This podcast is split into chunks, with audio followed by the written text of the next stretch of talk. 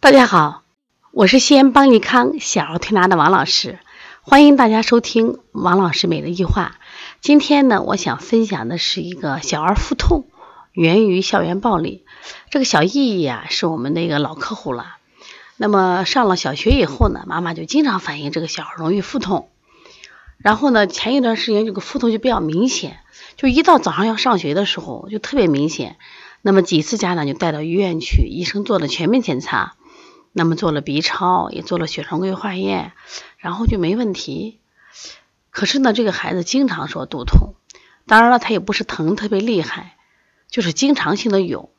然后呢，就这个礼拜天呢，就是妈妈一早给我打电话说呀，姨今天就哭的不上学了，说同学们孤立他，然后欺负他，说他就怀疑，他说是不是他前面的腹痛？呃，跟着有关系，因为他之前咨询我的时候，我也给他提了这个方向了。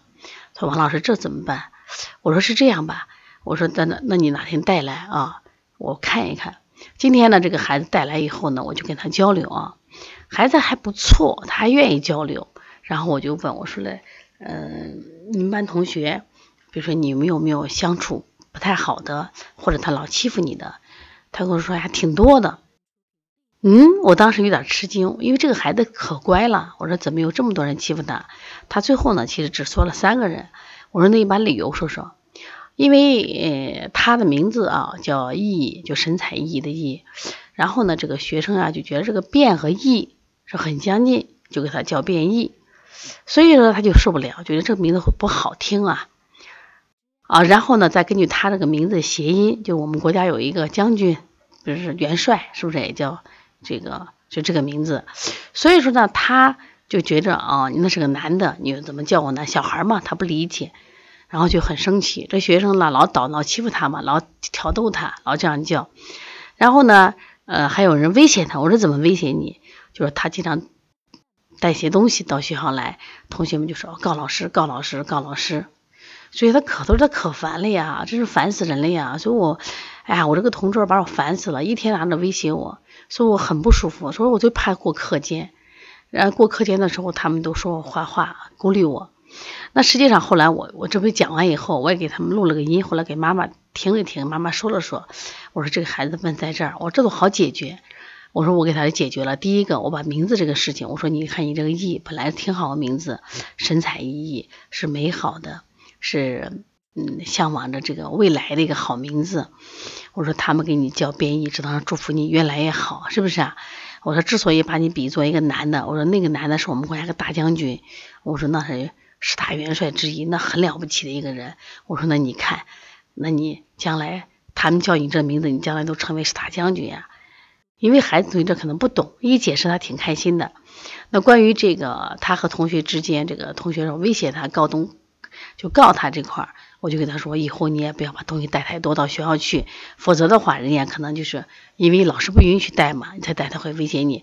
第二个，如果说他真的告诉老师又何妨？我说你给老师赔礼道歉就行了。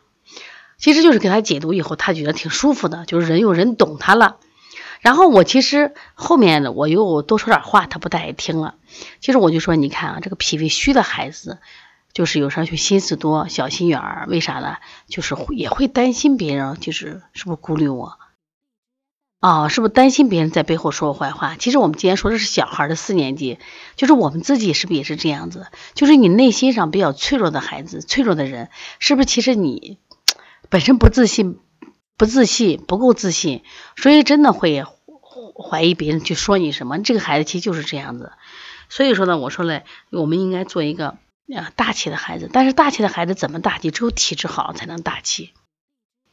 所以我是建议，我说你这个孩子多运动啊，多把这个脾胃调一调就好很多。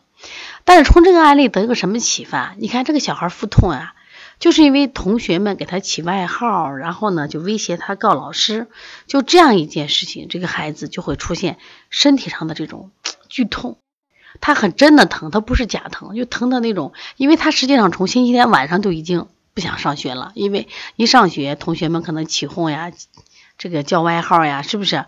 所以说他每天都这样，他不知道怎么去处理，他也没有能力去处理。说因此这孩子产生了恐惧心，长期恐惧会在身体上带来一系列反应。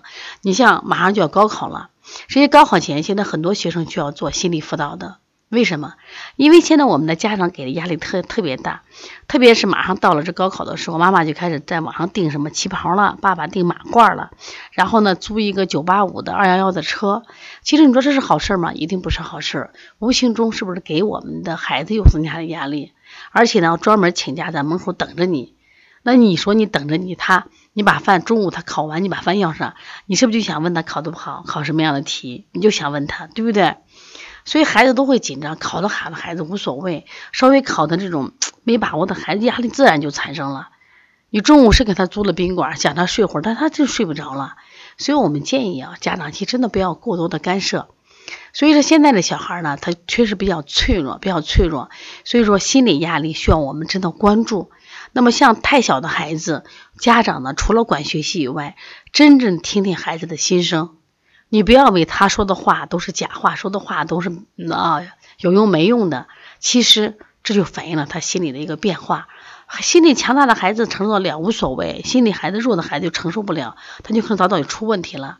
那么一样，我们大一点的孩子，每个阶段没有每个孩子的心理压力，他都会在不断不同时期反映在身体的不同部位。比如说，我们说早期的孩子可能腹痛啊、腹泻。是不是？你像高考前的肠应激综合征的腹泻，那像我们大一点的孩子，比如说焦虑症，是不是？哎，抑郁症，浑身疼痛啊，睡眠不好。你看着是好像睡眠不好，实际上他是心理压力造成的。所以，其实我今天给这个题目“小孩腹痛源于校园暴力”，实际上这个校园暴力其实也不是多暴力，但是你看。对于这个孩子形成了压力，所以我们该怎么办呢？关注心理是肯定必须的。第二个，一定要让身体强大起来，所以一定要让孩子走出自然界，多运动，多跟小朋友一起玩，多跟同龄的孩子一起玩，他们有话可说，知道吧？啊，在玩的时候不要带任何的功利思想。那么再一个，有条件的话，坚持按摩推拿。其实为什么不是给我们做广告？因为按摩推拿增加他的这个按摩推拿增加他触觉训练，触觉训练好了以后，这些孩子都不太敏感。说现在孩子敏感就太干净了啊，太干净了，跟外界不接触，就反复推拿和按摩的孩子他就没那么敏感。他这样的话，他的心理素质也会好一点，承受的挫折也会更更好一点。所以说。呃，小儿腹痛、小儿腹泻啊，等等这种心理性疾病，希望大家关注。大家有什么问题可以跟我联系：幺三五七幺九幺六四八九。